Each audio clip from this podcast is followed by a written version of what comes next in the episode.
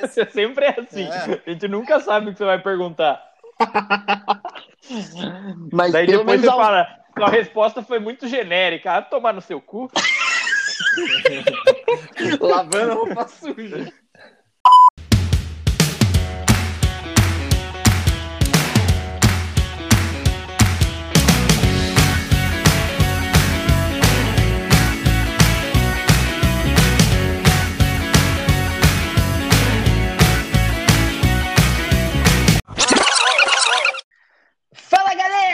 Começando mais um Sabe o que eu acho? O podcast que de tanto levar flechadas do seu olhar. Comecei com essa música porque o tema de hoje vai falar um pouco sobre viagem. O que, que isso tem a ver? Nada, ah. mas eu quis começar com essa música mesmo. Uh! Oh. Vamos aos nossos agradecimentos. Um, abraço para Débora Araújo, a nossa especialista do último episódio que pitacou sobre mudança de carreira. Um abraço e muito obrigado, Debinha. Queria mandar também um abraço para o Ministério da Saúde no Brasil, que foi criado exatamente no dia 25 de julho, momento em que estamos gravando, de 1953. E para quem não sabe, o Ministério da Saúde do Brasil foi criado pela Lei 1920, assinada pelo presidente Getúlio Vargas.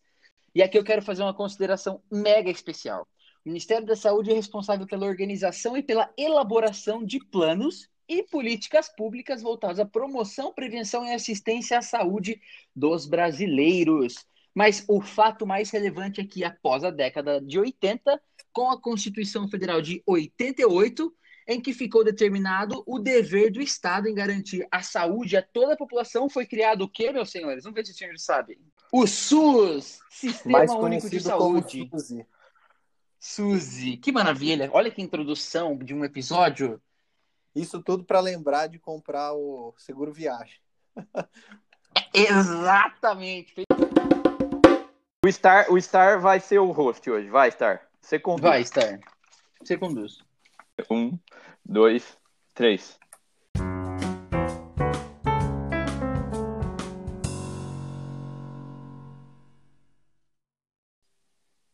Fala galera!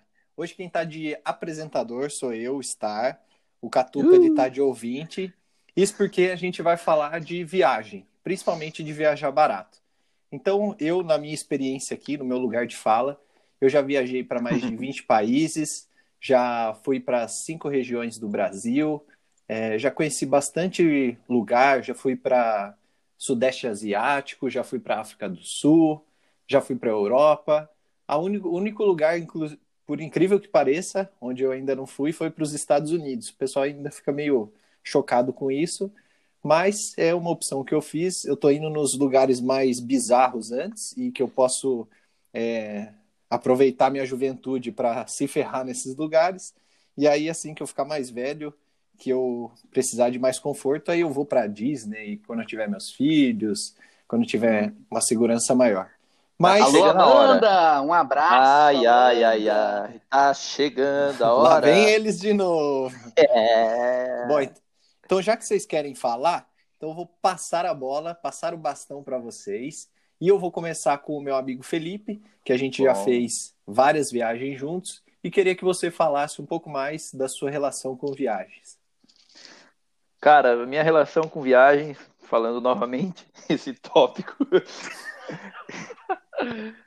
é muito bacana porque eu, eu enxergo todo o processo de viajar como um, planejamento. Planejador que sou e, e, trabalho na área de planejamento, eu acho que é uma, uma coisa que eu, que eu aplico também nas viagens, é, é esse método, porque eu tento já no, no ano anterior planejar todos os lugares que eu quero que eu quero viajar, avaliar quais os feriados vão ter disponíveis, quais feriados eu vou conseguir emendar, qual eu não vou, é, qual eu vou ter mais tempo, quando vão ser minhas férias, porque para mim acho que são, são grandes marcos do ano, assim, as viagens que eu vou fazer. Falar assim, ah, no começo do ano eu quero ir para tal lugar, em tal feriado eu quero ir para tal lugar, então eu acabo me organizando é, também financeiramente com base nas viagens que eu vou fazer. Então as viagens acabam tendo um lugar de, de prioridade muito alto na minha vida, é, exceto por outras necessidades assim, é, é a minha opção de lazer número um, sempre que eu tenho tempo disponível. Então, acho que é. E é uma coisa que eu descobri, vamos dizer, depois de velho. Quando eu tinha lá já meus 20, 22, 21 anos, comecei a ter mais, ter mais dinheiro, mais grana para conseguir viajar. Aí eu, vamos dizer, abri as asas da liberdade, como diria o livro da Fisk, né, o Catupa? Spread your wings. É. É engraçado, né, que é, a gente já fez várias viagens juntos, né, e parece que quanto mais a gente viaja, mais vicia, né, mais você quer viajar. E agora eu queria fazer uma pergunta para o Catupa, porque assim, é, eu, quando vou viajar, eu priorizo muito mais a experiência do que o conforto. Então, por exemplo, eu não me incomodo de ficar num, num quarto de um hostel compartilhado com, sei lá, mais oito ou dez pessoas, mas sabendo que eu vou estar ali naquele lugar, perto de um, é, de um, um ponto de exploração famoso, né, um lugar de visitação famoso. Para mim, o que importa não é o conforto, é eu ter a experiência e eu estar tá naquele lugar e eu, eu ter a possibilidade de visitar. Agora, eu queria perguntar para o Catupa, porque além de ele fazer as viagens dele por conta própria, ele também viaja muito pela empresa. Como é que é essa relação de você estar tá indo viajar por conta e você está indo viajar por empresa? Que aí também, até pegando o exemplo próprio, né? Às vezes que eu fui viajar pela empresa, a empresa paga um quarto de hotel, ela te paga a, o jantar. Então, assim, é muito mais conforto, só que também em troca você não tem experiência, né? Você está indo lá para alguma reunião, para alguma algum motivo é, de negócios e o tempo que sobra acaba que você não aproveita muito. Então, Catupa, como é que é essa relação de fazer uma viagem pela empresa e fazer uma viagem pessoal? Puta, cara, que pergunta da hora. É, é, assim, eu divido as viagens que eu faço em dois mundos diferentes. Um é o tempo da vaca gorda e um é o tempo da vaca magra. Mas por incrível que pareça, o que, obviamente o que eu mais gosto é o tempo da vaca magra, porque é quando eu estou viajando a lazer e não a trabalho. Mas basicamente, cara, ó, eu já fiquei em hotéis muito, muito luxuosos que tinham tipo spa dentro de hotel. Inclusive, teve um hotel na Alemanha que ele era um spa é, eu precisei ficar lá, tinha uma, uma semana inteira de reunião, de workshop acontecendo, e eu precisei ficar nesse hotel. Cara, o quarto, ele era fenomenal. Era tudo que eu gosto em termos de conforto, aquela cama gigantesca só para você, um puta lençol gostoso, sauna, comida maravilhosa. Só que, obviamente, você não podia aproveitar completamente tudo que estava naquilo lá, né? E Viagens pessoais, cara, eu acho que eu, eu não me lembro de ter feito uma viagem que eu tivesse muito conforto. E aqui eu começo a falar um pouco de como é que a minha relação com viagem se iniciou. É, desde, desde que eu estava na barriga da minha mãe, eu, eu viajava. Ah, meus pais vão para todo ano, é como se fosse um. Como que se diz? É como se fosse um, um ritual da família viajar uma vez para o ano para a praia. E aí é quando junta todo mundo, a galera vai todos, tio, nossa, primo, todo mundo junto, aluga aquela casa gigante, fica todo mundo. É, não tão gigante assim, né? Mas aluga uma casa, é, os primos dormem tudo junto em um quarto, depois. Colchão nossa, no chão. colchão no chão, a areia subindo no colchão, nossa, parece um bife milanesa é aquela coisa louca. Minha arma. E é, muito bom. E, e sim, o tipo de viagem que eu conhecia era esse tipo de viagem até, cara, até eu entrar na faculdade, assim. E aí começam aquelas viagens em grupos de amigos, né? Que são, ah, puta, muito da hora. É quando você começa a descobrir que você é realmente livre para planejar o que você quiser fazer numa viagem. Ah, as minhas viagens com amigos, as, as grandes viagens, acho que foi com vocês que eu fiz uma primeira grande viagem, assim que foi oh. um mochilão pela Europa. E, cara, e ela contrasta, to, assim, total com o tipo de viagem que eu tinha pelo trabalho. Que, que tinha conforto, essas coisas. Porque, basicamente, você tinha que fazer seu dinheiro dar por um período de tempo grande é, para várias experiências que você queria viver dentro daquele período, tendo aquele budget limitado é, para fazer acontecer o que você quisesse. Então, nós, por exemplo, é, quando nós viajamos, a gente nossa, cara, a gente foi para quantos países? Foram seis, cinco, cinco países? países. Acho, acho, que foram sete, hein? Ah, Ou seis. passagem. Eu... Conta aí, ó. Eu fui para cinco. Ó, foi... Vamos lá. A gente chegou na Alemanha, depois a gente foi para Holanda, passou na Bélgica, é, França, França, Espanha e Itália terminou na Itália. Seis e o países. Vaticano, sete. Ah. Ah, é por Sete essa que você países. não contava, né? Não contava com a minha astúcia. Por essa eu não esperava. É. Eu não fui com vocês para Itália, eu voltei para Suíça porque vocês, eu não tinha tempo para ficar. Mas basicamente foi, foi isso aí. Foram cinco países que eu, que eu visitei com vocês e a gente fez caber cinco países, eu acho, cinco países, eu acho que dentro de 20 dias, né? Isso. Uhum. Então, assim, ba- basicamente foram quatro dias por país, um pouco menos até por conta do tempo de deslocamento. Mas essas viagens são as que mais enriquecem, né? E aqui eu acho que, deixa eu pensar num caso bem legal de falar. Cara, o- eu, o que, o, para mim foi o mais diferente foi passar a noite em um trem viajando de um país para o outro. Essa história para mim, nossa, foi sensacional. Eu lembro que a gente precisava ir para para Bélgica, né? A gente estava saindo da Alemanha e ia para Bélgica ou da França. A gente saiu agora? da Bel... a gente saiu da Holanda, passou um dia na Bélgica e foi direto para Paris. Ah, é verdade. Foi, foi esse deslocamento que a gente fez de trem à noite. Hum, cara, Não. Foi da foi da Alemanha para Holanda. É Da da, Alemanha Alemanha pra para Holanda Holanda. que a A gente, gente dormiu. pegou na Ostbahnhof, é. Cara, essa experiência aí cara, foi muito legal. E, e foi zero luxo. Então, quando você me perguntou assim, para falar um pouco da- das diferenças de viajar pela empresa e, e sem ser pela empresa, eu acho que assim, quando eu tô pela empresa, eu não preciso pagar nada, então eu aproveito o que a empresa está pagando. E geralmente são coisas sempre muito boas, que eu não tô tão acostumado. E quando eu tô viajando por conta, são, é sempre mais no budget, assim, mais barato, tem que fazer dar o dinheiro que eu tenho disponível eu, pro máximo possível, assim. Então, basicamente, é assim que eu vejo. Beleza. Bira, my friend. Aproveitando aí essa questão de, de conforto versus luxo, né? É, a gente sempre que viaja, a gente procura ficar em hostel. Então, essa seria, acho que, uma primeira dica nossa aqui para quem quer viajar barato, né? Que é uma opção ficar em hostel. Tem, inclusive, gente que viaja, é, gente já casada ou com filhos, porque, assim, o hostel não necessariamente ele tem somente quarto compartilhado. Existem alguns. A, a essência dele é isso, né? Ter quarto compartilhado, mas existem hostels que oferecem a opção de um quarto privativo. Ele é um pouquinho mais caro, mas ainda está mais barato do que um hotel. Então eu queria que você falasse é, como é que é essa procura por um hostel, o que, que você procura no hostel quando você está fazendo o seu planejamento de viagem e, e, quais são as características que você gosta de, de um hostel. Fala um pouco mais sobre isso, Bia. Boa.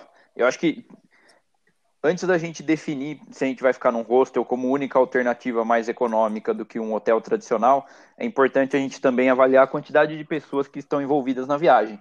Eu, eu sempre considero um ponto bem relevante quando, por exemplo, ah, a gente vai viajar em, em uma pessoa, duas pessoas, aí eu acho que é o número ideal para você ficar no hostel, porque o que você paga num, num quarto compartilhado, numa, numa cama individual, com, num quarto com mais pessoas, realmente é o preço mais em conta. Porém, quando você faz uma viagem com mais pessoas, vai para um grupo de pelo menos quatro pessoas, dependendo do caso até três, aí eu acho que já vale mais a pena procurar um Airbnb, que é uma opção também bem em conta, que você acaba pegando uma casa pronta, um apartamento totalmente equipado e geralmente em, bons lugares na cidade que traz o, vamos, vamos dizer, o preço é, parecido com o do hostel, só que com ter a vantagem de você ter ainda mais privacidade, não, não precisar compartilhar com pessoas desconhecidas, que é um dos pontos desfavoráveis de um hostel para quem não gosta, né? No meu caso que gosto, eu acabo procurando bastante hostel no site www.hostelworld.com. Podem colocar aí no, na dica do episódio hoje, quem for editar, que não sou eu. E esse site eu acho bem bacana, ele tem inclusive um aplicativo para celular. Eu acho bem bacana porque ele tem avaliações sinceras de usuários de hostel mundo afora e as pessoas conseguem avaliar todos os hostels e, e albergues por pelo site com base em alguns critérios. Um critério que eu acabo olhando muito, que eu já penei em outras viagens é a, é a localização. Um, ter um hostel bem localizado perto de pontos turísticos, locais de interesse, eu acho super importante, até mais, mais relevante você ficar num. Pagar até um pouco mais caro para ficar nesse hostel do que você ficar mais longe, no lugar mais barato e gastar isso com transporte público e não só gastar financeiramente, mas também gastar o seu tempo precioso ali que você investiu para estar tá viajando, seja nas suas férias, tal. Acho que esse é um ponto bem relevante. E outra, outro fator que eu analiso bastante é o próprio entretenimento dentro do hostel, porque geralmente eu passo o dia conhecendo lugares, visitando é, pontos turísticos, lugares de interesse, e quando eu chego à noite, nem sempre eu tenho pique para sair. Tem um amigo meu que é bem, bem baladeiro, acho que agora não mais, né, Catupa? É, que... deu uma diminuída.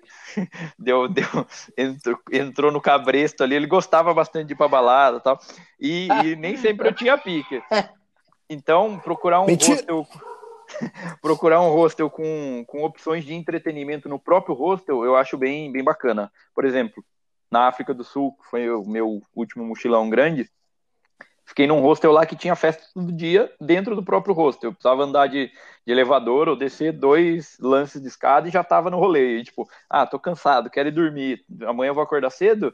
Em um minuto eu tava de volta para minha cama. Então acho que esse é um ponto bem bacana. E querendo ou não, você sair para uma balada, para uma festa, seja num hostel ou num, num como que fala, num clube da cidade, para mim acaba sendo a mesma coisa, sabe? Não é um, um, algo que eu vejo como muito diferente. Eu ia ir numa balada em São Paulo, ir numa em Cartagena ou ir em uma na Tailândia. Tudo bem, tem suas diferenças, mas no final das contas eu acho bem parecido. Por isso que eu gosto bastante dessa opção. Então, esses dois fatores eu acho bem bacana de, de avaliar. Legal. É, eu lembro, só pegando os pontos que você levantou aí, eu lembrei de alguns pontos aqui também. Primeiro que do Hostel World, eu também busco pelo Hostel World, mas eu faço um check no booking.com, porque o site do Booking, se você conseguir um preço mais barato de o mesmo hostel que ele está oferecendo, ele cobre para você. E já aconteceu comigo de eu ter feito uma reserva no Hostel World. É, na verdade, eu fiz uma reserva no Booking, aí eu achei um preço menor no Hostel World, e aí eu mandei, eu tirei o print, abri lá o chamado com eles, mandei para eles e eles pagaram a diferença. Então, como eu fiz a reserva no cartão de crédito, depois eles descontaram a diferença no meu, na fatura do meu cartão. Então, acho que essa é a primeira dica. A segunda, é, que eu lembrei, foi essa coisa de party hostel, né? Então, esses hostels que tem, é, tipo, não precisa nem ser uma balada no próprio hostel, mas às vezes só de ter um barzinho já, já te anima ali a conversar, a interagir com o pessoal, é, a treinar o seu inglês. É, eu sempre que fiquei nesse tipo de hostel, eu conheci muita gente, e aí você acaba não só aproveitando para conhecer gente, né, e, e aproveitar o hostel, que é uma forma de entretenimento mais barato, mas também foi, foi assim que eu consegui fazer passeios mais baratos também. Eu lembro que na África do Sul também, é, eu fui para um local lá que tinha uma etapa do circuito internacional de surf, da WSL. E aí eu queria ver como é que era a praia lá. E aí eu lembro que conversando com um pessoal que estava lá no rosto também, todo mundo agitou, eu estava com o carro alugado, porque eu estava fazendo é, o caminho lá, a Garden Route de carro, e aí eu falei pro pessoal, ah, vocês querem ir comigo, a gente vai junto lá. E aí o pessoal fechou, a gente foi junto lá, talvez se eu tivesse sozinho eu nem iria, né? Mas como o pessoal animou, eu acabei fazendo um, um, passeio junto com eles lá. E aí depois acabei até ganhando uma, uma cerveja de cada um lá, a meio que pagou o passeio. Então, é, desse ponto que você falou sobre os, os hostels com entretenimento. E aí, por último, eu queria falar um pouquinho mais do Airbnb que você falou, e aí depois vou passar a bola para o Catupa para falar um pouco que o Airbnb, eu lembrei da nossa experiência em Paris. Em Paris a gente estava é, viajando lá, a gente estava em cinco, né? E aí. Quatro, gente... em quatro. Quatro, é verdade, estava em quatro. E aí a gente achou um Airbnb e assim, era muito bom, porque a localização era boa, ficava perto do metrô. O, o apartamento, né, ele era simples, mas atendia a, nosso, a, a nossa condição, né? E, inclusive, acho que a grande vantagem foi, como era é, no meio da nossa viagem, no meio do nosso roteiro, ele tinha uma máquina de lavar. Então a gente aproveitou para fazer aquela, aquela renovada na mochila, né? lavando, lavando tudo que é roupa. Um abraço então, pro Pirulão. Assim, nossa! então, aproveitando, é, eu queria passar para o Catupa. Catupa, você já teve algumas experiências com o Airbnb. Me conta como é que é essa experiência, como é que você faz para procurar algum espaço no Airbnb e como que é, é o processo, né? Conta um pouco mais para a gente. Legal. É, eu gosto muito de mesclar é, o uso do Airbnb com hostel. Então, eu, eu, geralmente eu tenho uma técnica que é a minha dica para as pessoas. Quando eu faço viagens mais curtas em que eu vou ficar poucas noites em cada um dos lugares, eu tendo a optar mais pelo hostel, que sai relativamente mais barato. Como eu viajo muito com a minha namorada, a gente faz bastante viagem juntos, a gente quando a gente vai pingar de um lugar para o outro de forma muito rápida, eu gosto de ficar em hostel. Mas o Airbnb funciona muito bem para mim quando eu quero ter uma base é, em algum lugar. Então, acho que um lugar legal que eu fiz isso foi é, em Maiorca, é uma ilha na Espanha, e é uma ilha rel relativamente pequena. E eu, eu gosto muito do tipo de viagem que você pode ter contato com a natureza e fazer trilha e conseguir cozinhar sua própria comida. Eu acho isso muito legal. Então, é, no processo de seleção, eu sempre levo em consideração proximidade com a natureza como um fator relevante na escolha da casa é, é, importante sempre usar os filtros lá do, do Airbnb para falar assim, cara, eu preciso que nesse lugar tenha esse tipo de comodidade.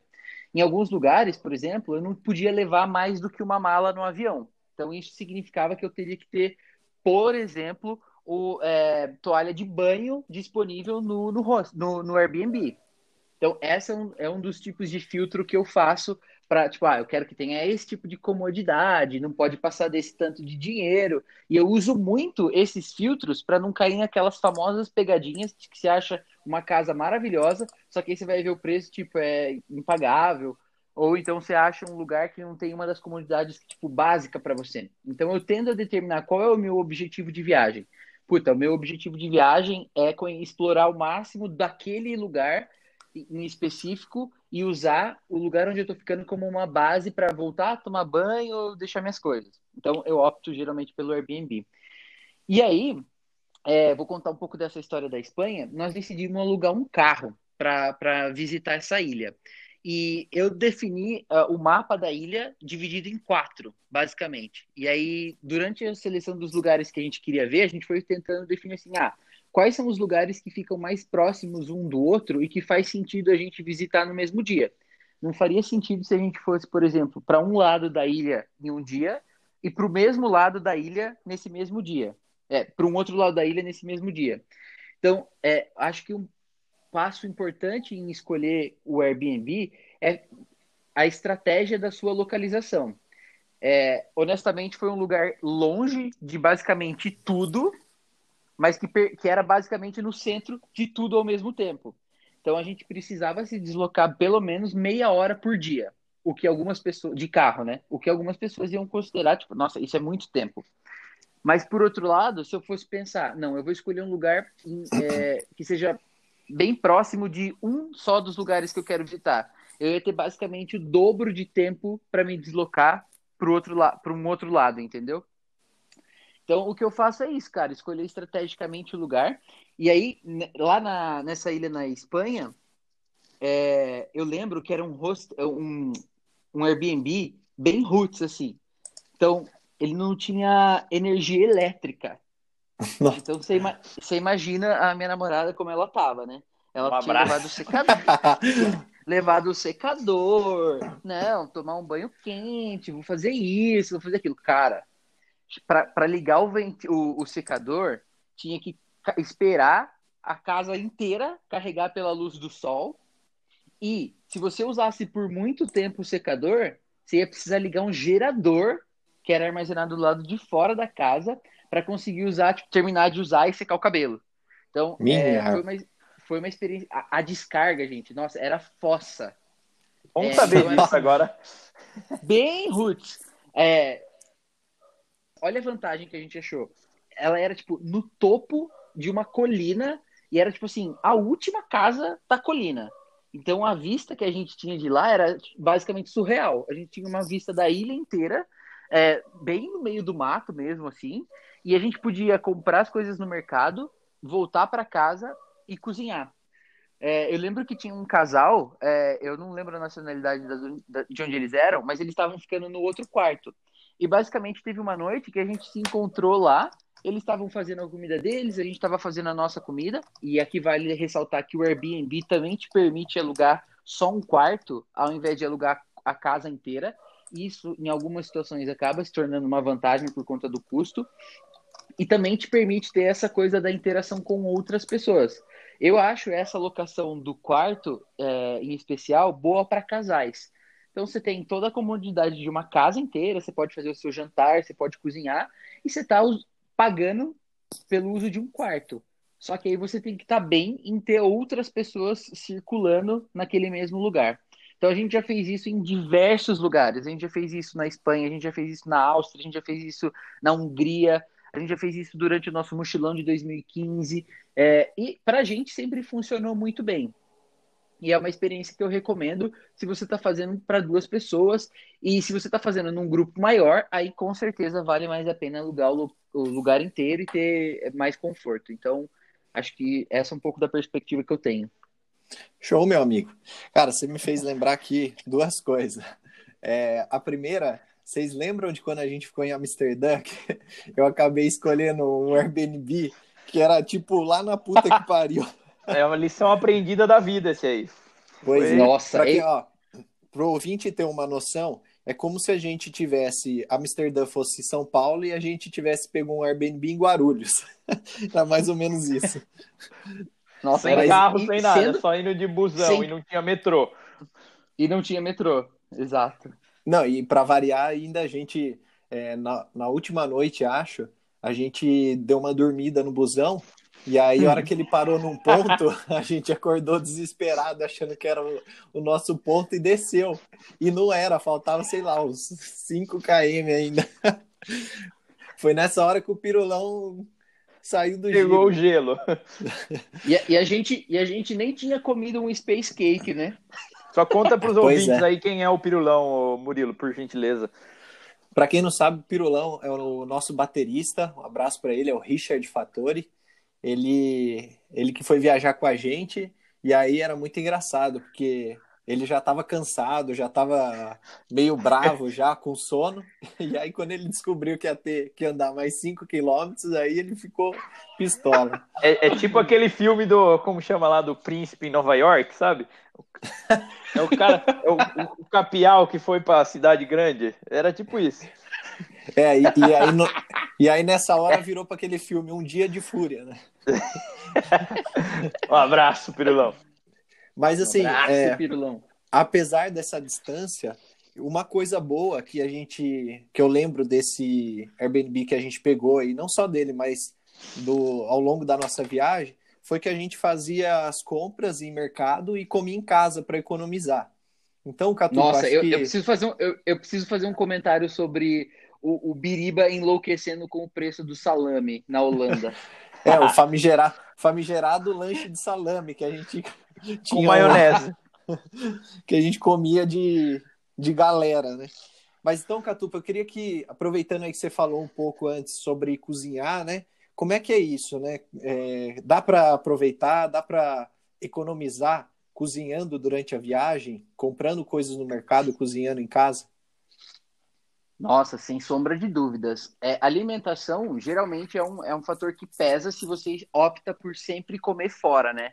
É, e geralmente, como o nosso recurso financeiro é sempre limitado, é uma opção que é muito viável e que, se você fizer a conta, e eu vou explicar um pouco como é que você faz isso, é, você vai ver que é muito mais barato comer em casa. Comer no. Se, se você optou por alugar uma casa que você tem a disponibilidade de usar a cozinha, cara, faz a conta aí e opta por cozinhar em casa. É engraçado, porque geralmente se você optou por estar em uma casa, é porque você quer dar uma economizada com essas coisas de alimentação. É, eu, eu geralmente gosto muito de cozinhar e eu gosto de entender eu adoro ir no mercado em outros países, em outros Ave lugares. Maria. Por exemplo, em Minas... eu, mas isso é engraçado, porque até em outras cidades, ou então outros estados, como Minas Gerais, por exemplo, eu adoro ir no mercado e ver o que está vendendo em Minas Gerais, que não tem lá onde eu moro. Para mim, é, gente, sério, é, é a coisa que eu mais gosto de fazer é entrar num mercado desconhecido para mim. E começar tá adorando a, a pandemia, né? Nossa, eu adoro. Eu vou em um mercado diferente a cada, a cada semana. Mas mas basicamente, cara, se você faz um planejamento legalzinho, você consegue, por exemplo, fazer um lanche e levar ele durante a viagem. É óbvio que se você está em um determinado lugar, você às vezes vai querer experimentar o que, o que tem naquele lugar para comer, né? Mas aí é que entra um planejamento, especialmente um planejamento financeiro do que você vai fazer em cada um dos dias. Então, se você já sabe que em um dos dias você vai para um restaurante específico daquela região, deixa eu usar o caso da, da Argentina, ou da Argentina e do Uruguai, por exemplo. É, nesses países, eles são muito famosos por conta do churrasco argentino, o assado uruguaio. E são coisas que, assim, cara. Bife de chorizo. Hum. Bife de. Nossa. É, mas você entende? Não dá para ir para esses lugares e não experimentar esse tipo de coisa. Só que uhum. geralmente, quando você vai fazer, experimentar uma coisa assim, você vai gastar um pouco mais. Se você é alguém que consegue se planejar base, é, minimamente, você tem que levar em consideração que nos outros dias talvez você vai precisar dar uma economizada. E o que melhor do que ir num mercado e escolher uma comida básica daquele lugar para você conseguir economizar? E aí, o que, o que eu fiz nessa viagem, foi, por, por exemplo, foi comprar vinho no supermercado. Eu sabia que toda noite ia querer tomar vinho. Então, o que, que eu fazia? Ia pro, pro supermercado, comprava o vinho e tomava dentro do quarto. Eu não ficava tomando muito vinho fora. É, inclusive, aqui um abraço pro João. Eu e ele tomamos cinco garrafas de vinho na última noite. Foi a pior ressaca da minha vida. É, foi realmente muito difícil de, de voltar para o Brasil. Nossa Senhora, foi horroroso. O avião parecia que estava ele tava tremendo, assim, tava tendo turbulência, mas parecia que tava logo dobrado, você. talvez. É, logo eu que sou cagão para avião. Mas é, é isso, cara. Eu acho que dá para economizar muito cozinhando e preparando seu próprio sanduíche, assim, de forma bem resumida. Agora, se você opta por ficar em um hostel, cara, e esse hostel ele inclui café da manhã, não vá ser o tonto que vai querer tomar café da manhã na rua, né? Porque eu tenho uns amigos que são assim, que pagam o rosto com café da manhã e vai tomar na rua. Aí escolhe outro lugar. Aí tem que tomar em outro lugar, né? É, exatamente. Cara, e você lembrou um ponto que até nas viagens que eu faço com o Bira, a gente sempre fica de olho no café da manhã para ver se não sobra um pãozinho pra gente levar pra viagem. É, né? faz, faz o pra viagem. Eu, eu Fazer os snacks do dia, né?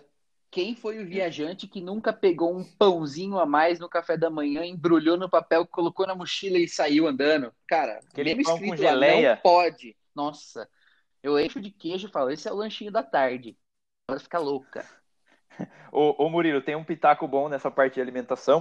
E, é, eu ah. con concordo 100%, com, 95% com o que o, o Catupeira falou, porque em alguns casos a questão de cozinhar em em viagem acaba tomando um pouco de tempo também, dependendo do que você vai fazer, ou às vezes o rosto não tem infraestrutura tal. Uma estratégia que eu gosto de adotar bastante também é a do almojanta, e postergando o almoço cada vez mais para o final da tarde, fazer o café da manhã bem reforçado no hostel, levar esses itens aí para sobrevivência durante o dia, e daí no, no final da tarde, quando já estiver acabando o passeio do dia, a atividade do dia ali, procurar um lugar para fazer um, um almoço de, de respeito. Não necessariamente de respeito com relação à qualidade da comida, mas aqueles, aqueles PS, aquele restaurante como quanto você puder por 10 euros, sabe? Então acho que é uma estratégia bem boa que acaba eliminando o jantar, então dá aquela dormidinha a hora que volta pro rosto e já tá pronto para outra também. Então acho que é uma, é uma estratégia bem boa aí que você acaba fazendo praticamente duas refeições e depois à noite você toma uma cerveja que também mata fome. É, eu, eu concordo. É engraçado que eu lembrei, Bira, aquela vez que a gente foi para Foz do Iguaçu, e aí aconteceu exatamente isso. A gente tomou um café reforçado, roubou um pãozinho, uma fruta lá do, do, do café da manhã do hostel. E aí a gente foi, foi postergando lá. Foi. A gente fez. A gente tinha um final de semana só para ver tudo, então foi muito corrido. E aí a gente acabou que não almoçou Só que chegou lá pro final da tarde, a gente já morto de fome, com a língua para fora, a gente achou um rodízio é, perto do nosso rosto e a gente sentou do lado da porta que saiu o garçom. E aí, meu filho, aí deu até dó daquele garçom. Rodízio de carne, só para situar os ouvintes. Esse foi top. Nossa, foi muito bom. Mas então, é, só para fechar esse ponto de alimentação, é, para quem não quiser cozinhar ou não quiser fazer esse almojanta, ou até fazer isso, mas eu tenho mais uma dica que eu também costumo fazer, que é você comprar o almoço pronto ou a comida pronta no supermercado. É, eu já vi isso, eu, eu, já fiz isso na Europa, tem isso.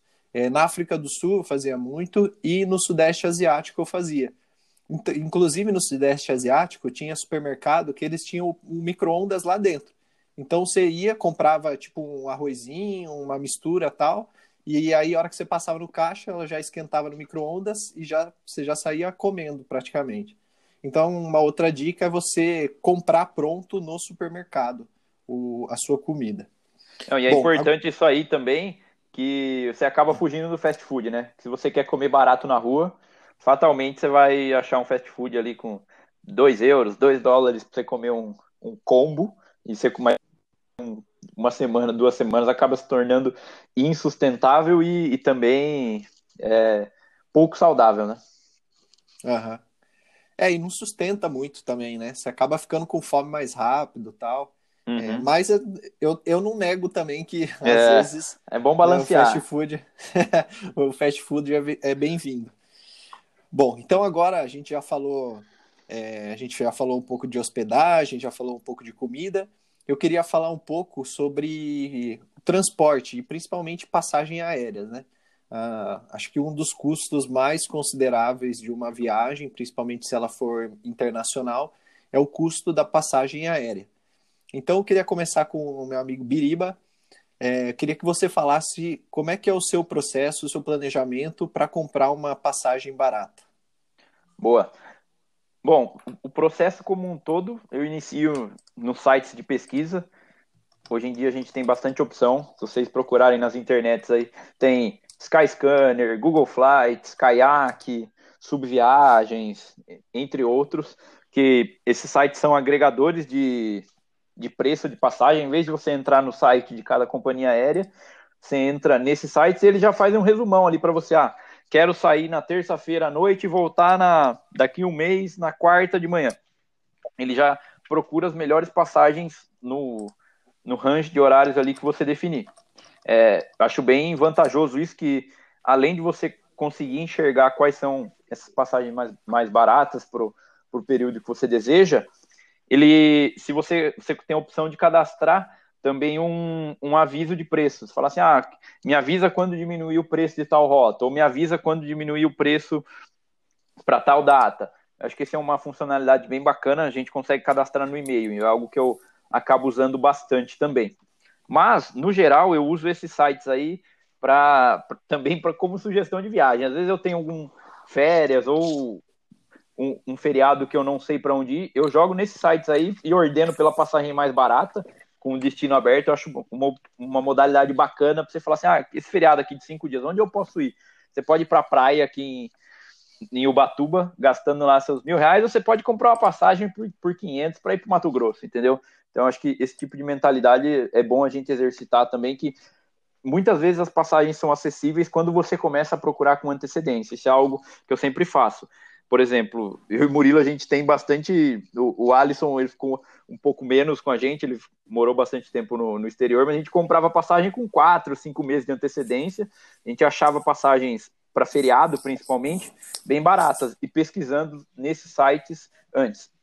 E além disso, uma, uma dica bacana para achar algumas passagens ainda mais em conta é depois que você olhou nesses sites pesquisadores de passagens tal, você não fechar por ele, porque ele sempre tem uma margem adicional ali do próprio site. É você procurar direto no site da companhia aérea que você definiu e, e fechar a conta, a compra por lá, porque daí você consegue de fato o, o preço mais barato. Isso para algumas viagens, pra, vamos, vamos dizer, para viagens mais mais rápidas. Quando eu vou organizar um, vamos dizer, um mochilão de 15 dias, 20 dias.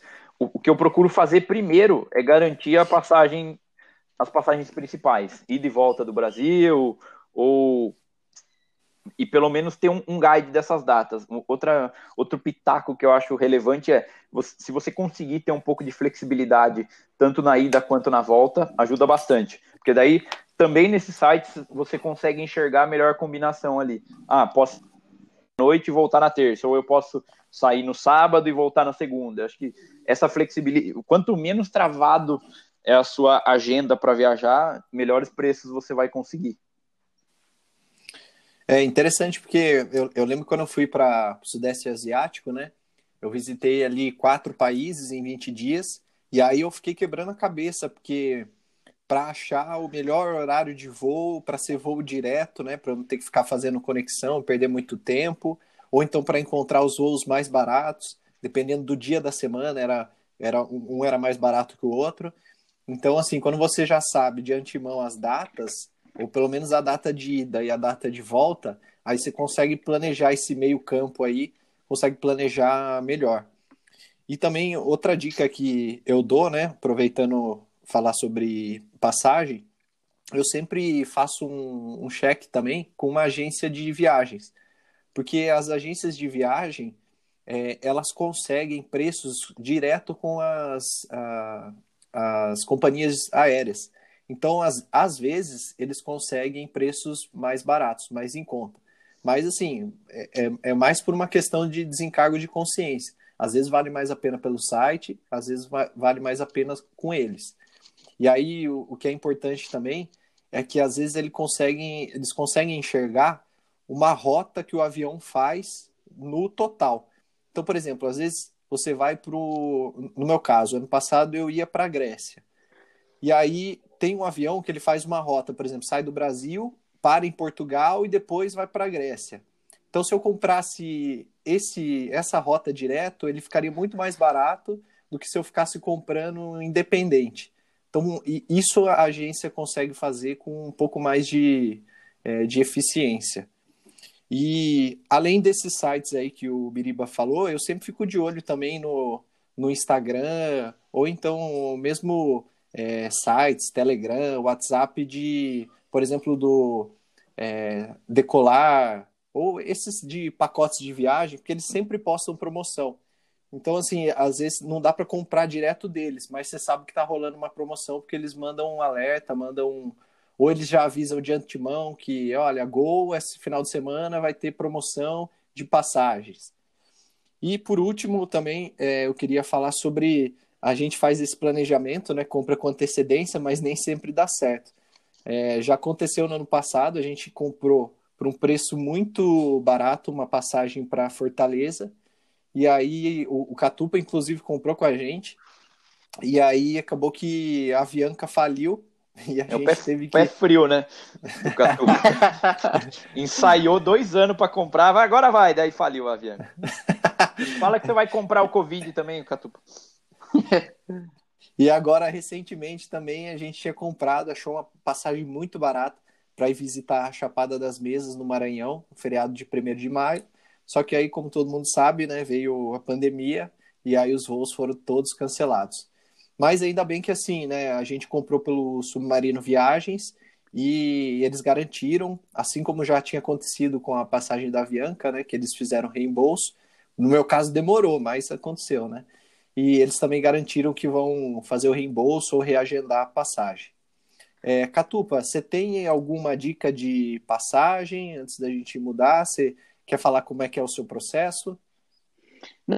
Quando eu estou viajando, por exemplo, na Europa, cara, eu sempre uso as companhias que são low cost, né? Por exemplo, eu nunca escolheria uma companhia é, que não permite, que, que assim, não é conhecida, não é famosa por ser mais barata. Só que algumas coisas para conseguir uma taxa mais barata, como por exemplo de levar duas malas. Se é um cara que gosta de levar muita coisa na viagem, para você. Ou então você vai pagar basicamente o que você pagaria numa. É, dá um exemplo bem clássico aqui. Você está viajando da para a Áustria. Você tem a opção de, de Lufthansa, que é a companhia alemã mais conhecida, ou você tem a opção de ir por de, sei lá, pensando aqui no que é uma low cost conhecida. É, se você precisa levar duas malas, o preço que você vai passar, pagar na EasyJet pode ser que fique parecido com o preço que você vai pagar na Lufthansa. Então, só levar em consideração quais são os seus requisitos e o que aquela passagem é, te concede como benefício. Se ela te concede a possibilidade de levar mais uma, uma entendeu? Então, acho que isso é levado em consideração também. Entendi. É, é. Só, só, mais um adendo. Falar, o eu lembrei agora que tem um aplicativo bem bacana daquele site Melhores Destinos, que eles ali eles postam somente promoções de passagem, realmente lo, locais e datas que tem um preço mais em conta. E é legal você ativar as notificações que muita coisa, muitos preços, é, vamos dizer assim, incríveis acabam caindo. Ano passado eu, eu comprei até uma passagem para Paris por 800 reais, acabou não dando certo porque a companhia aérea cancelou depois, mas no próprio site tem história de pessoas que acabaram, a companhia acabou confirmando. Então, se você é um viajante que ainda não sabe muito bem seu destino ou, ou quer independe do lugar para ir, quer só procurar uma opção barata, ative essa opção aí no aplicativo do, do Melhores Destinos, que sempre sai uma pistincha ali. Se você não, não ficar pensando muito ali, ficar viajando na maionese e comprar logo, você consegue preços bons também. Cara, era esse o site que eu tava querendo lembrar. É que na hora não veio na cabeça, mas é esse aí que eu, que eu sempre olho. Eu, eu acho que além de, desse site aí, de, ele tem um grupo no Telegram. Acho que antes era no WhatsApp, eles passaram para o Telegram. Então, quem tiver o Telegram aí, dá para entrar e receber essas promoções. Bom, então acho que a gente já falou já né, de hospedagem, já falou de alimentação, já falou de passagem. Agora eu queria perguntar para vocês a questão do câmbio. Como é que é para é, viajar para fora, né? Como é que a gente consegue uma melhor cotação ou como que vocês fazem esse processo? Então, primeiro, gostaria de falar com o nosso amigo Catupa, que não só viajou, mas também morou, e aí isso exige aí um, uma conta aí meio louca, né, de saber o que, que vale a pena ou não. Então, Catupa, quais são suas dicas aí com relação ao câmbio? Bom, eu vou falar de um, de um exemplo clássico para quem viaja para Muitas vezes as pessoas é, levam em consideração que eles precisam que é, é é mais prático comprar o, o peso argentino aqui no Brasil. E essa é basicamente uma ilusão. Por quê? Quando você considera o peso argentino em comparação com o real, o peso argentino é uma moeda fraca. Se você for comprar uma moeda fraca, que é desvalorizada em relação ao real aqui no Brasil, provavelmente você é mais caro do que você pagaria se você fosse comprar na Argentina. E o que, que geralmente se recomenda fazer caso, que você compre dólares aqui no Brasil e leve esses dólares para trocar por peso na China. Isso garante que você tenha um, um, uma, um poder de barganha e consiga melhores preços é, usando, usando o dólar como moeda.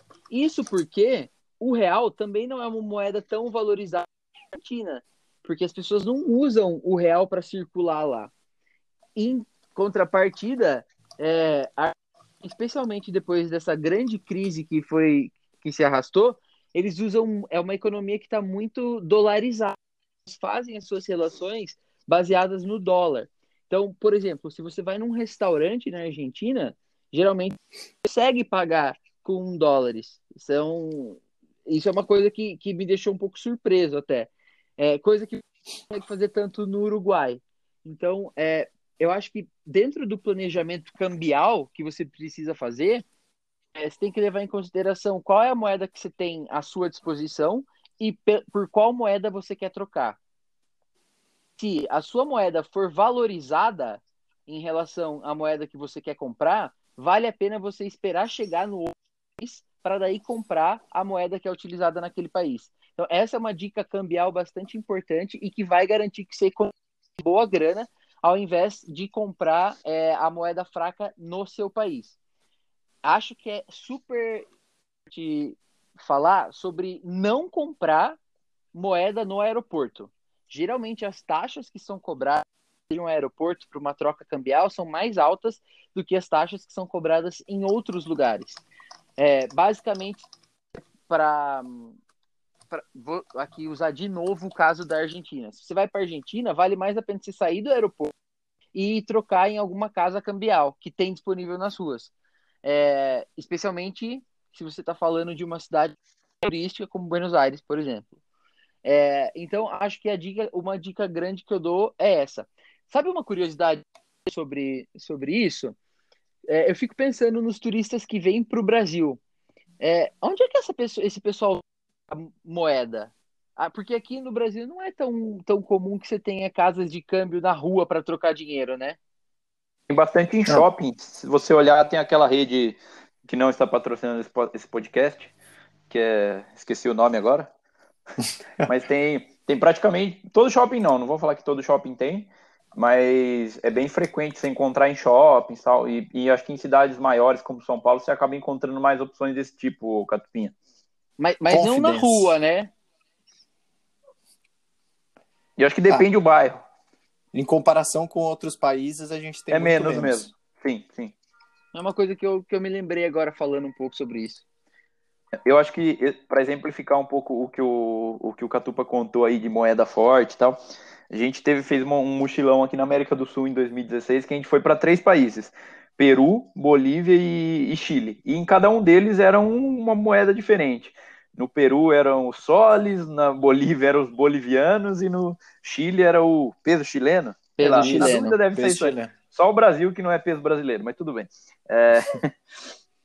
e uh, eu, particularmente, eu não gosto muito de andar com dinheiro. Eu acho, me incomoda muito, eu prefiro até pagar um pouco mais ali no, no câmbio para ter a segurança para eu conseguir andar em paz, sem saber que eu estou levando mil reais em três notas e que eu corro o risco de perder aquelas três notas. Mas, mas isso é outra, é outra conversa.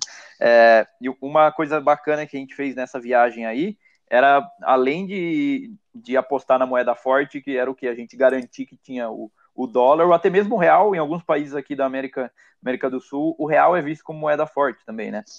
A gente garantia essa moeda que tinha mais liquidez, a gente, o dólar e o real, eventualmente, a gente conseguia trocar em todos os países, para evitar o transtorno de um, de um câmbio muito desfavorável, que era o quê? Eu pegar um, uma moeda boliviana para trocar no Peru. E aí a, a, conta da conversão ficava maluca. Tinha que dividir por tanto, multiplicar por tanto tal. Então, o que a gente procurava fazer era, quanto a mais eu preciso, eu vou gastar aqui na Bolívia? Então, aqui na Bolívia eu vou trocar 100 dólares, que vai ser o meu custo de hospedagem, passeio, enfim. E daí, até chegar no Peru, a gente guardava o restante em dólar ou em real para trocar depois, ou acabava sacando nesse outro país para não ter para não ter que fazer o câmbio, o que também ajudava bastante. E também para a gente não no final da viagem não morrer ali com com dinheiro que você não vai trocar, tipo assim, ah, vai sobrar 20, 20 soles peruanos, que eu não vai ser mais difícil de trocar aqui no Brasil, você não tem que fazer em outra viagem e tal. Então acho que esse é um ponto bacana também, um pitaco bom aí, você já ter previamente estimado quando você vai para países diferentes, como aqui na América do Sul, quanto você vai usar em cada moeda, que eu acho que ajuda bastante. Muito bom. Então, é, é sobre esse tema, né? Acho que aproveitando a, as dicas que vocês falaram, eu queria só pontuar essa questão do saque internacional. Então, primeiro, para você poder sacar interna internacionalmente, você precisa avisar com antecedência o seu, o, o seu banco. É, no meu caso, o, eu tenho conta no Banco Itaú e eu consigo fazer isso é, pelo Internet Bank. Então eu vou lá, é, habilito, ele só pergunta os dias que vai ficar habilitado e os países que eu vou, ou, ou então o continente que eu vou, porque daí ele já sabe, ele já libera esse saque internacional. E não só o saque, que aí vai debitar direto da sua conta corrente, como também o cartão de crédito internacional. Então você consegue habilitar isso, ou, ou melhor, né? Você precisa habilitar para poder usar no exterior. Só que, né, para você fazer é, esse saque internacional, e aí você faz, tipo nesses caixas 24 horas, é, é cobrado uma taxa extra. Então essa taxa depende de cada banco, é, depende também se o seu banco tem parceria com o banco de destino, e aí se ele não tivesse, está ferrado, porque você não vai conseguir sacar. Mas, assim, geralmente, cara, em todos os países que eu fui, dava para sacar. Se eu precisasse do dinheiro, eu conseguia sacar. O único problema é você já calcular para não ficar sacando muito por conta dessa taxa extra que eles cobram. Que aí é, eu lembro que da última vez eu, eu paguei, sei lá, de 10 a 20 reais por saque, só pelo fato de sacar o dinheiro. E outro item também é que a cotação ela é feita com, com base no, no câmbio de turismo. Então é aquela cotação que você sai mais prejudicado, que o banco acaba ganhando um pouquinho em cima. Então, assim, se você conseguir se planejar para conseguir levar o dinheiro já, né, levar seja em dólar ou seja na moeda local, já é um grande ganho. Porque se você ficar sacando lá na hora, você acaba pagando essas taxas aí, esse inconveniente. Agora, se você é, não quer, vamos supor que você vai gastar uma quantia grande de dinheiro, de dinheiro e não quer levar tudo isso de uma vez, né, tem medo de ser roubado tal, você pode fazer a, as transferências internacionais. É, eu já fiz isso, eu não conhecia, eu fiz na viagem que eu fui para o Sudeste Asiático, lá eu tive um problema, eu fiquei internado e aí eu precisei de mais dinheiro. E aí, conversando com uma pessoa que eu conheci lá, ela falou: por que você não usa é, tem um aplicativo chamado Western Union. E aí ela falou, por que você não usa esse aplicativo? Eu estou usando, é, você paga menos IOF e tal. E aí eu conferi realmente. Eu fiz a transferência da minha conta, eu fiz um TED mesmo, da minha conta em reais para a Western Union. E aí eles fizeram a conversão para dólares. E aí eles têm agências espalhadas no mundo inteiro. Então você vê lá no, no próprio aplicativo, você programa onde você vai retirar. É uma rede bem grande. Eu nem acreditava que ia ter lá na plena ilha da Tailândia, um, um ovo a ilha, e no fim tinha uma agência deles lá. E aí você vai, com um dia útil, dois dias úteis no máximo, você vai lá e saca o dinheiro na moeda que você escolheu receber, seja em dólar ou seja na moeda local. Então, assim, é uma dica que eu dou, eu precisei usar uma vez e recomendo é, mais do que você ficar sacando. Acabou saindo mais em conta. Tem mais Vocês um ponto, mais Murilo? Dúvida? É, é isso que eu ia falar. Vocês têm mais algum ponto? Eu tenho mais um. Isso talvez seja um pouco polêmico. É, eu acho importante você ter sempre o guide ali na, na viagem da, da conversão. Saber quanto aquilo, quanto aquilo lá é em reais, quanto custa. Tem um ditado popular aí que é quem converte não se diverte. Eu discordo. porque você eventualmente economizando, não, não economizando, mas não gastando de modo desnecessário, conseguindo comparar essas, essas coisas, eu acho que você consegue salvar uma grana para fazer outras viagens. Então, acho que é um ponto, é um ponto positivo nesse aspecto aí. E outra forma que a, que a gente acaba utilizando também para fazer esse tipo de comparação, se às vezes a comparação é muito complexa, envolve você tem que multiplicar por 9,5, dividir por 7,3, coisas desse tipo. Se você não é engenheiro como eu, você uhum. pode você pode usar algumas referências. Por exemplo, ah, quanto custa a água? Você, você descobriu o valor da água ou o valor do lanche do McDonald's, de uma camiseta. São bons são bom, boas referências aí para você entender o, o preço das coisas também ou o custo daquele local. Muito bom. Então agora a gente já falou sobre várias é, dicas para economizar, mas antes a gente não podia terminar sem o nosso é, pitaco da especialista.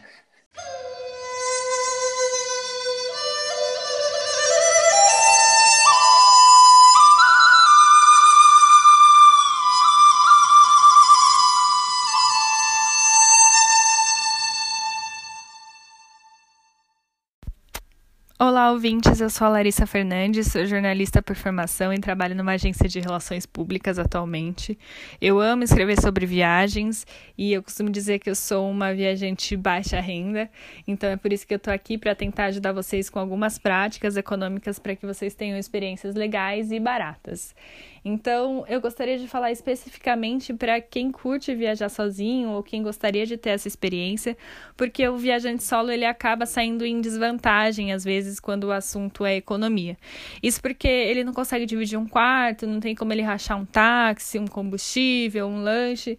Então ele precisa encontrar outras formas de economizar. E aí eu poderia falar para vocês sobre planejamento com antecedência, mas eu acho que isso realmente é, é um pouco óbvio. Quanto mais cedo você se planeja, mais barata e mais organizada a sua viagem fica. Então eu vou focar as minhas dicas em hospedagens. É, e quando a gente fala de viajar sozinho, a minha dica é que você reserve camas em quartos coletivos, é, de hostels ou albergues. E aí vale uma pesquisa bem aprofundada nas principais ferramentas de busca, como Booking, Kayak, Hostel World, para você entender realmente a avaliação desses lugares e escolher o melhor para a sua Viagem. É, é, importante que você prefira hospedagens que fiquem no centro da cidade, porque você pode economizar muito fazendo as coisas a pé. Então, às vezes você escolhe um hostel que é um pouco mais barato, mas ele é fora do centro, então você precisa gastar com um ônibus, com metrô, com táxi, e aí acaba saindo mais cara a sua viagem. Uma prática que eu também adotei é, em hospedagens na minha viagem recente para a Europa foi de encontrar é, hostels que oferecem uma refeição gratuita. Então, alguns albergues oferecem, além do café da manhã, o jantar, por exemplo. E para mim isso foi ótimo para o meu mochilão, porque eu saía do hostel, tomava café, almoçava na rua e acabava economizando com uma refeição que eu voltava para o hostel e comia. É, então, para mim foi uma, uma experiência ótima e a, a partir de agora eu vou sempre tentar buscar por essas opções. E falando em mochilão, eu acho que também é importante dizer que para vocês escolherem sempre looks neutros, é, que garantam muitas combinações, porque um viajante de baixa renda ele sempre vai optar pelas companhias aéreas de baixo custo, as chamadas low cost. É, e nelas você infelizmente só pode levar uma mala de mão, mas o custo é muito mais baixo do que outros tipos de transporte, também muito mais rápido. Do mais, gente, é, eu posso dizer para vocês colocarem alertas de preços, compararem muito. É, prefiram viagens noturnas para que vocês possam economizar na noite no hotel. É, no hostel, enfim. E é, é isso. Se você organizar direitinho, é possível que você viva uma experiência incrível, gastando pouco, investindo pouco, porque eu considero que viagem é investimento, e eu acho que essas são as principais dicas. Muito obrigada, meninos, pela oportunidade. Eu espero que logo a gente possa fazer vários planejamentos de viagens baratas, mas claro, com segurança. Valeu. Oh, thank you. Nós ouvimos aí o pitaco do especialista. E esse foi mais um Sabe o que eu acho, galera? Uh! E agora, para vocês, o nosso resumo dos pitacos. Vamos nessa!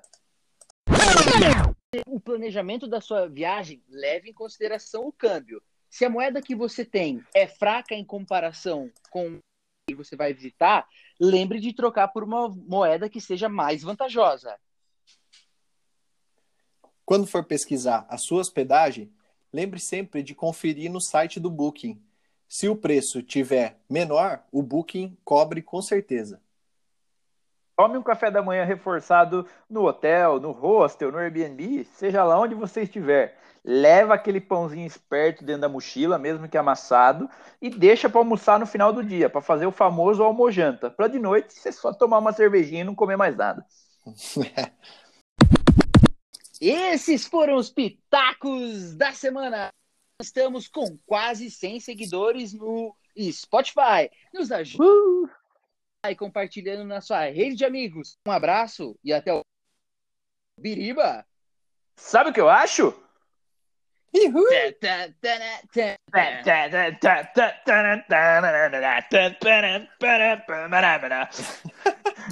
Show. Show. Fechou. Fechou. Valeu, meus, Valeu, meus amigos. Quem que vai editar esse? Você. Vamos dizer assim, você que vai editar.